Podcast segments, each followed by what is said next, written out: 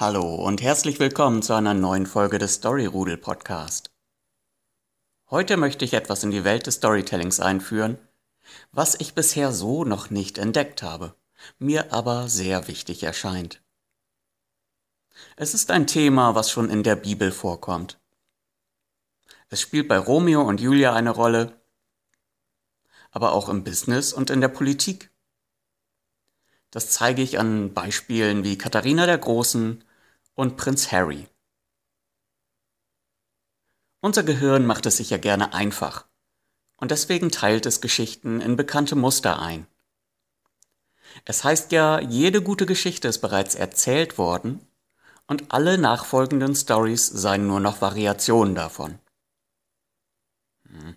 Auf jeden Fall lassen sich alle Geschichten in Kategorien einteilen.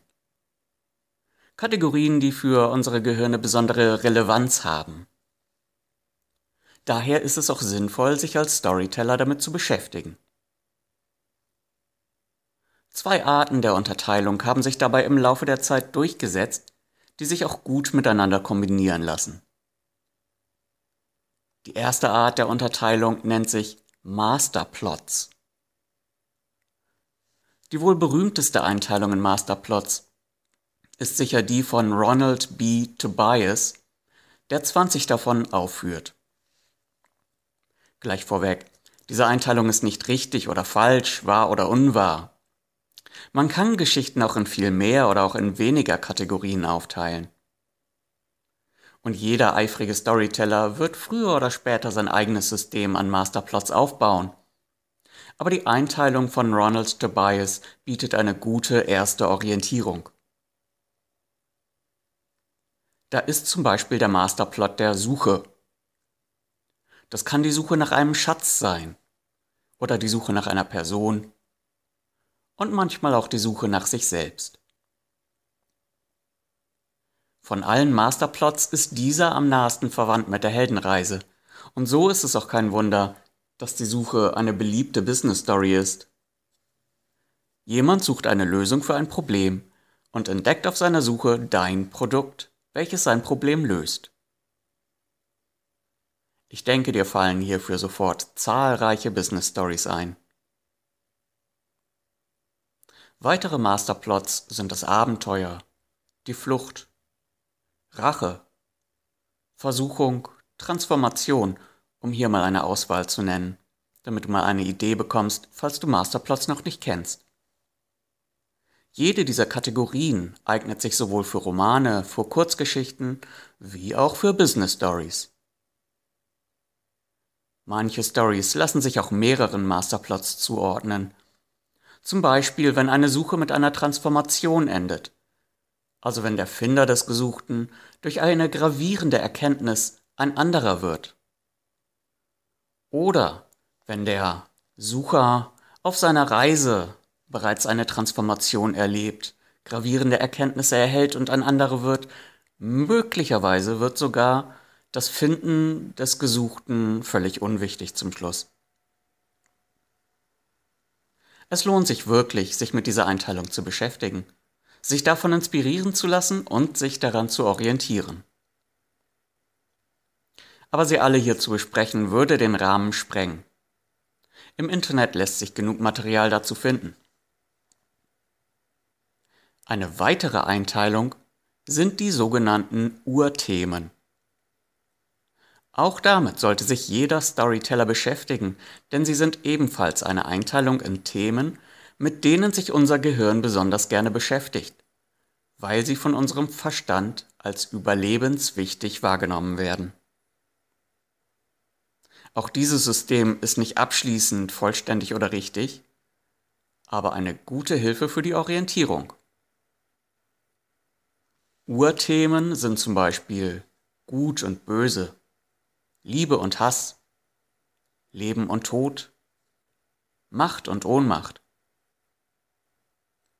Bei den Urthemen vermisse ich aber geradezu schmerzlich eine Kategorie, die ich hiermit in meine persönliche Einteilung aufnehme.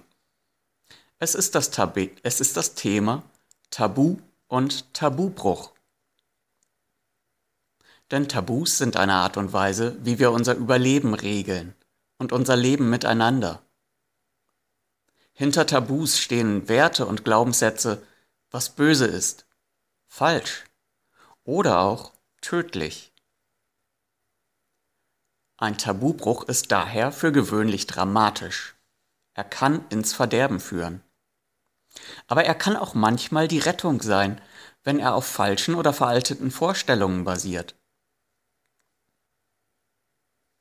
Katharina die Große wurde mit Storytelling politisch diffamiert.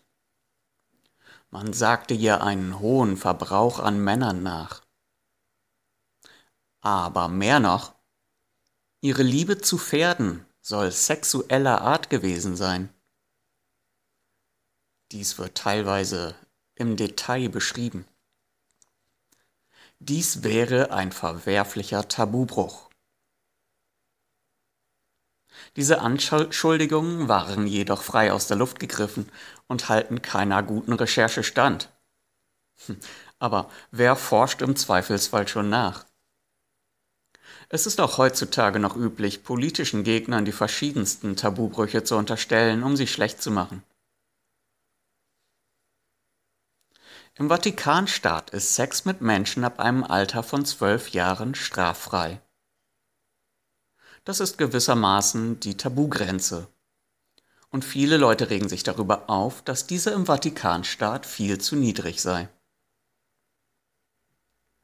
Gleichzeitig ist Romeo und Julia für die meisten Menschen eine furchtbar romantische Geschichte. Julia ist allerdings auch erst 13. Ja, und zu guter Letzt das bekannteste Beispiel für einen Tabubruch. Adam und Eva. Das Tabu für die ersten Menschen im Paradies war, esst nicht von diesem Baum. Tja, und wir alle wissen, was passiert ist. Adam und Eva aßen von dem Baum und wurden dafür aus dem Paradies vertrieben. Hier haben wir auch übrigens gleichzeitig den Masterplot der Versuchung. Aber das waren jetzt alles Beispiele für den Tabubruch. Das waren vor allen Dingen Beispiele für den Tabubruch. Jetzt stell dir einmal vor, es gäbe eine kleine Insel, auf der eine Zivilisation ganz abgeschieden vom Rest der Welt lebt. Die Ressourcen auf der Insel sind knapp und deswegen kommt es häufig zu Streitigkeiten, sogar zu Krieg. Auf dieser Insel gibt es ein Tor, das von der Insel wegführt. Aber es ist bei Todesstrafe verboten, sich diesem Tor auch nur zu nähern. Die Gründe könnten religiöser Natur sein. Man glaubt vielleicht, dass dieses Tor von den Göttern gebaut wurde und nur von ihnen benutzt werden darf. Oder es gab in früherer Zeit ein großes Unglück in Verbindung mit diesem Tor und so wurde das Gesetz erlassen, dass niemand dorthin darf. Gründe dafür könnten zahlreich sein. Und wenn diese Geschichte ein Film wäre, so könnte uns dieser Film zeigen, dass das Tor tatsächlich ins gelobte Land führt. Würden die Menschen auf der Insel doch den Versuch wagen, das Tor zu durchschreiten, dann wären all ihre Probleme gelöst. Aber dieses Tabu verhindert es und schließlich stirbt diese Zivilisation aus. Tragisch. Tabus sind also nicht immer gut und sinnvoll. Manchmal bedarf es einen mutigen Helden, der ein solches Tabu in Frage stellt. Andere Tabus sollten vielleicht niemals angerührt werden. Sicher hast du selber eine Meinung dazu ob Menschen genetisch modifiziert werden sollten oder nicht. Hast Vorstellungen dazu, welche Konsequenzen das haben könnte, die nie mehr rückgängig gemacht werden könnten? Wäre dies der Untergang der Menschheit? Oder wäre es eine Möglichkeit, neue, für uns noch lebensfeindliche Gebiete zu erschließen, wie zum Beispiel neue Planeten? Eine spannende Frage, die nicht abschließend geklärt werden kann. Ach so, und Prinz Harry? Der ist neulich aus dem Wagen gestiegen und hat die Tür des Autos selber zugemacht. Du wirst dich jetzt vielleicht so wie ich fragen, wo das Problem ist. Tatsächlich ist aber das Schließen der Autotür streng per Protokoll geregelt. Ein Bediensteter hat dies zu tun, nicht der Prinz. Die Queen war von diesem Vorfall vermutlich not amused. Ein Tabubruch. Ja, für die einen lächerlich und für die anderen ein Drama. Vielleicht ein ganz bewusster Akt des Prinzen, welcher nämlich beim Volk gut ankam.